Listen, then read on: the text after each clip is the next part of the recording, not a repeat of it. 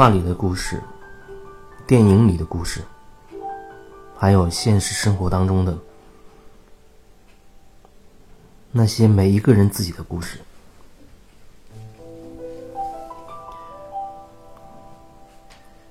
就像前阵子放的那个和分手有关的电影一样，那故事里男女主角都很不善于沟通，就是很不善于去表达自己内心的各种感受啊，大家都选择不说。有的时候好像很想对方，很想去关心一下对方。啊，很问候一下对方，了解一下对方的现状。那个电话都拨出去了，也会挂掉；微信都打好了，也不会点发送键，甚至发送了也要立刻把它回收了。然后内在是非常纠结的一个状态。有一部分原因就是好像放不下自己的。一些面子也好，架子也好，尊严也好，都希望着能够对方主动一点，对方能够先迈出那一步。可能在爱情最开始的时候，一方会很主动啊，不管是男方还是女方会很主动，愿意放下自己的一些东西，愿意把自己最闪光的、最美好的那一面呈现给对方看。可是这无形当中，他也会有一些误区。每个人都希望把自己最美好的那一面表达出来。换一个角度来看，就是会尽量的去避免让对方看到自己认定的自己身上的那些缺陷、不足等等的，不然怎么会有人想去要去整容？要去做各种手术，所以人都是渴望那些美好的东西，从骨子里都渴望那些美好的东西，漂亮的、帅的、健康的、幸福的、温暖的。不管你是什么样类型的人，每个人内心深处的那个渴望，那一份渴望，它一直都在，也不会改变。只是说，可能你在不断的探索、不断的去接触这世界的时候，这过程当中让你受伤了，一次又一次，你们觉得好像自己无论怎么去努力，都得不到自己最渴望的那份温暖。慢慢的，你就把自己内心深处的那种最渴望的东西给屏蔽了。然后表现出一副玩世不恭的样子，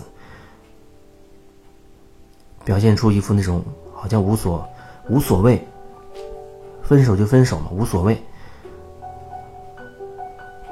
就像很多情侣分手的时候都说的很坚决、很决绝、很冷酷无情，分就分，离婚就离婚，离就离，谁怕谁？从一开始就没有一份真实的沟通，可能你会反驳我所说的，觉得我们一直在聊啊，一直在对话，一直在说话。我一直告诉他我的一些事情，也一直给他的生活一些建议，呃，帮助，一直很好的照顾他等等的。那可能并不是我要表达的那种所谓真实的沟通吧？至少你。首先要知道你内心那个真实的状态是什么。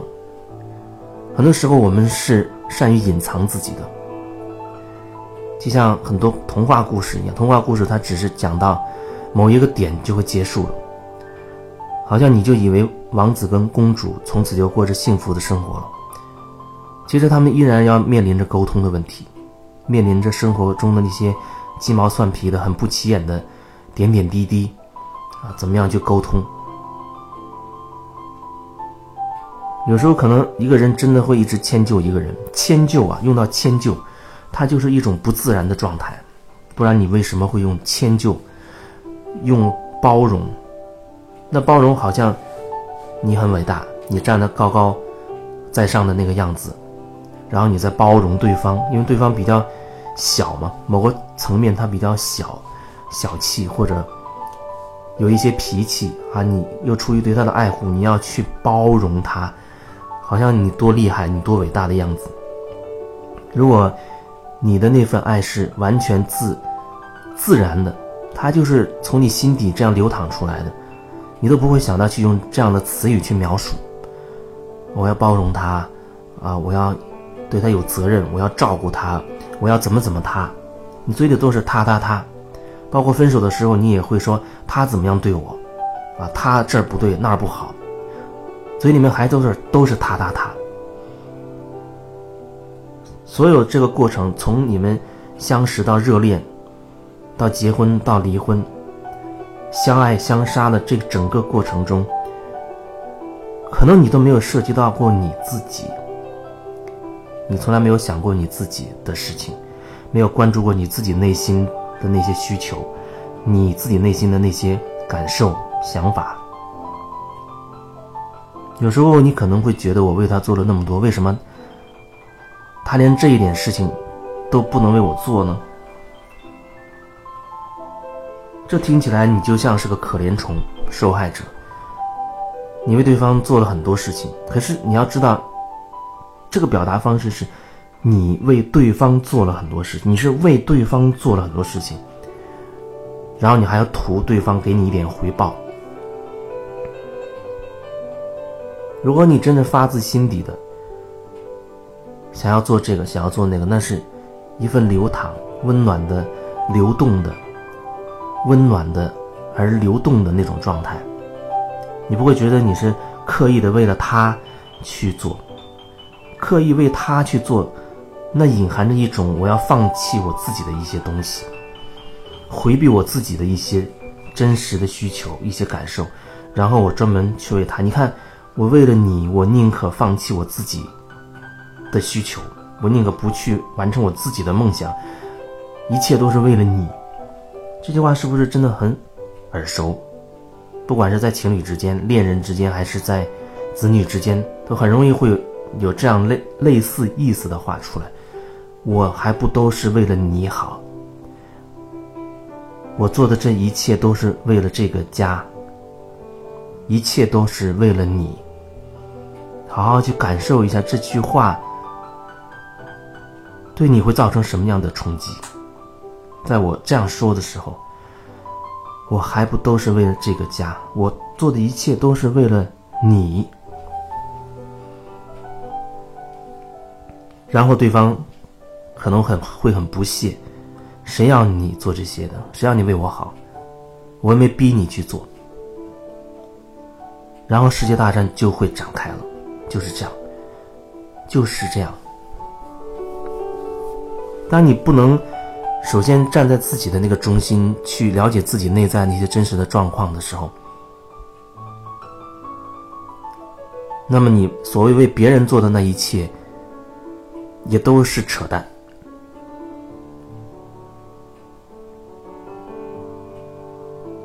它只会慢慢的衍生出你自我压抑的那些情绪，好像为你在最后。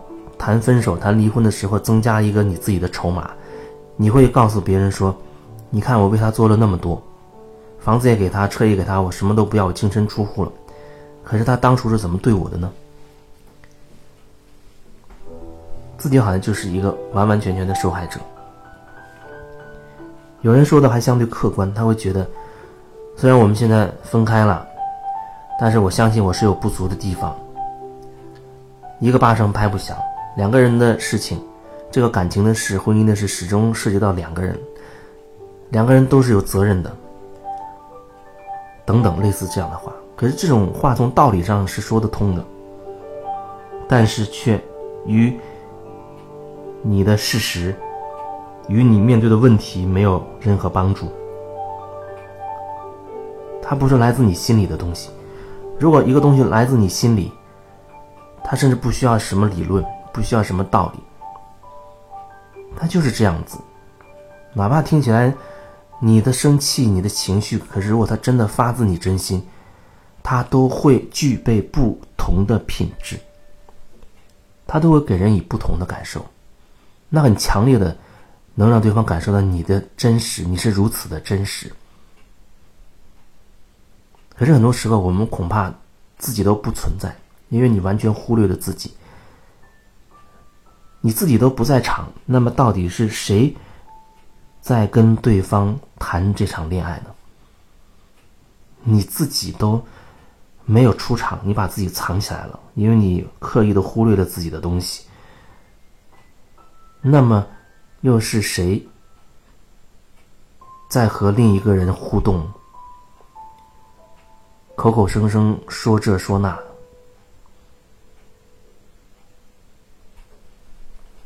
所以这一切就变得很诡异，也很奇怪。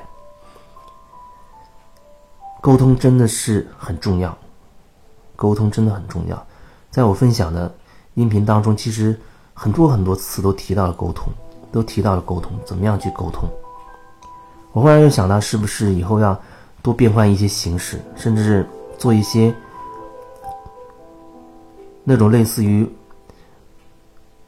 微信，就是微课的那种类型的分享，或者是利用某一个平台，它有这种分享的方式，可以触及到更多的人。因为在我感受，很多时候，好多人都不是真的会沟通，不是真的会沟通，甚至有人他还要说。我要学习怎么样做人，好好学做人。是的，可能真的大部分人都需要了解，了解自己，然后做人。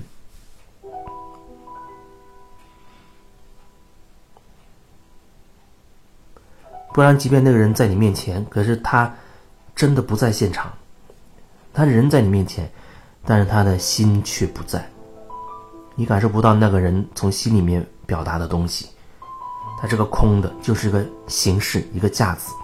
你不知道那衣服里面那个物理的外壳里面到底是什么，是空荡荡的。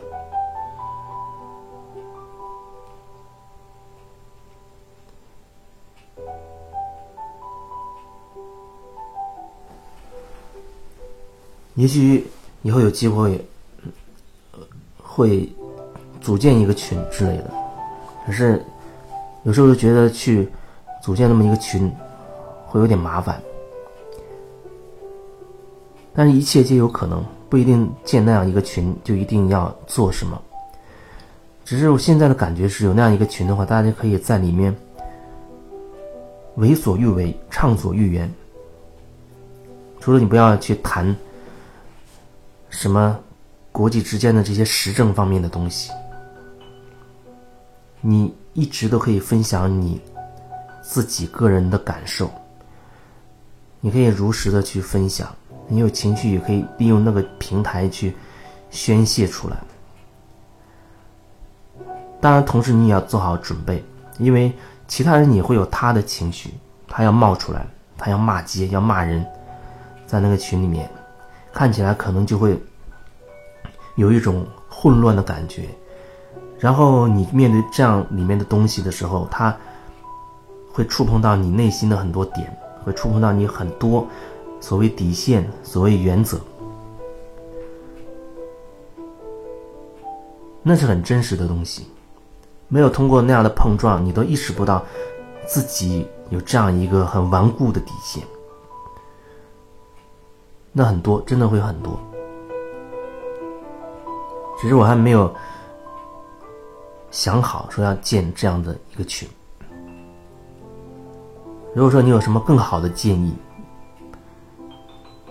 你也可以告诉我，一起来聊一聊，看有什么更好的平平台，包括非网络的，就是线下的实际层面的，实际层面的，利用某某个工作室的这样的平台，开一些沙龙分享之类的，大家可以共同的。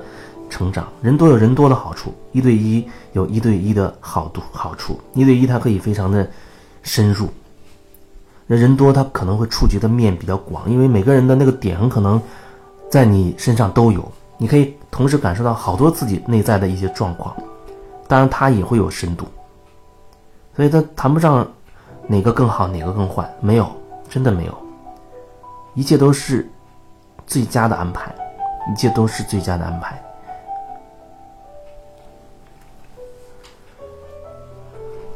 所以你有什么样的好的想法建议，也不妨一起来探讨一下。喜马拉雅的平台现在主要的音频就分享在这里，介绍上也有我微信怎么联系的方式。然后呢，最近在微信的公众订阅号也也开通了，那因为那每天就。只能发一条嘛，所以我就发一条。不过再多的其实也没有办法发出来，每天一条，尽量吧，每天一条。然后现在呢，会增加一些文字，有时候音频文字同步，有时候只有音呃音频或只有文字之类的。一部分音频是和喜马拉雅差不多的，有一些喜马拉雅没有通过的，都会放在这个订阅号上。